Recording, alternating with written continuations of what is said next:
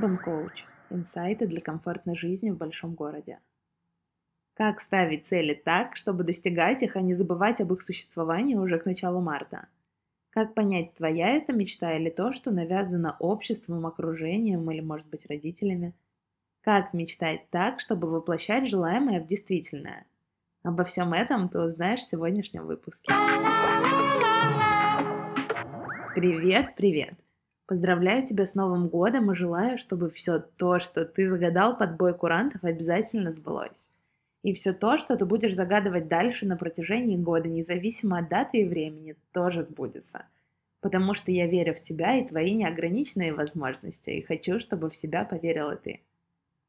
Начало года – это отличное время, чтобы подумать о том, как хочется этот год провести, чего хочется достичь в каждой жизненной сфере и каким результатам прийти – так что давай начнем ставить цели. Зачем вообще нужно ставить эти цели и иметь какой-то план? Кто-то может мне возразить и сказать, что все это чепуха, ведь гораздо приятнее, когда успех обрушивается тебе на голову, как снег. Если ты этого не ждешь, вроде бы любая спонтанность гораздо приятнее четкого пошагового плана.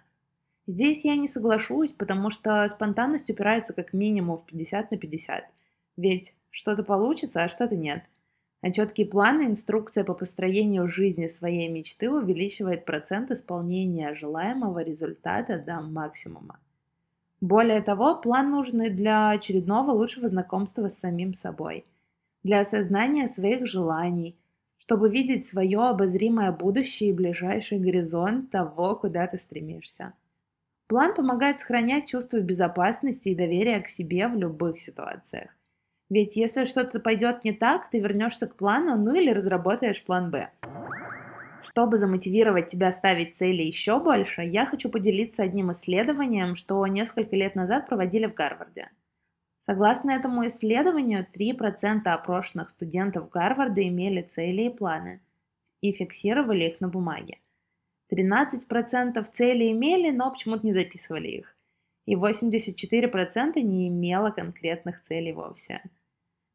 Через 10 лет исследователи вновь опросили этих же студентов. И оказалось, что 13% имевших цели зарабатывали в среднем вдвое больше, чем те 84%, кто не ставил цели совсем. А 3% студентов, которые письменно фиксировали свои желания и цели, зарабатывали в среднем в 10 раз больше, чем оставшиеся 97%. Ну что, надеюсь, ты готов начинать. Только перед тем, как строить новые планы и цели на Новый год, нужно поблагодарить себя за год прошедший и оценить все уже сделанное тобой, даже если пока оно не привело тебя к желаемому результату. Я люблю и сама часто пользуюсь техникой, где нужно проанализировать четыре аспекта своей жизни. Смысл – то, что давало тебе мотивацию и ресурсное состояние – достижения, то, чего ты уже смог достичь, другие люди в твоей жизни. Здесь нужно вспомнить самые яркие моменты вместе. И творчество, то, что тебя вдохновляло. А теперь представь, что ты хочешь улучшить в каждой из этих сфер и какие события хочешь в них добавить. Напиши новый список и возвращайся к нему периодически в течение года. Также начинать Новый год следует с благодарности к самому важному человеку в твоей жизни, к себе самому. Выпиши в блокнот все, что сможешь вспомнить, и желательно не меньше 10 пунктов. Это нужно ради того, чтобы в очередной раз напомнить себе, что ты молодец и способен на многое. Теперь, когда ты убедился в том, что ты почти супергерой и способен на все, перейдем к правилам постановки целей.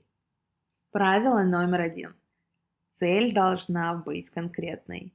Например, не конкретно писать «хочу зарабатывать больше», конкретно написать «увеличить продажи в три раза» или «зарабатывать x2 от нынешнего дохода». Не конкретно «увидеть мир», зато очень даже конкретно смотреть новую страну каждые полгода. Не конкретно проводить больше времени с семьей, зато очень даже конкретно съездить с семьей в отпуск два раза в году или раз в месяц приезжать и навещать родителей. Правило номер два. Нужно создавать, а не удалять из своей жизни и не искоренять. Например, Не избавиться от 10 лишних килограммов, а записаться на 10 тренировок, но и обязательно сходить на них.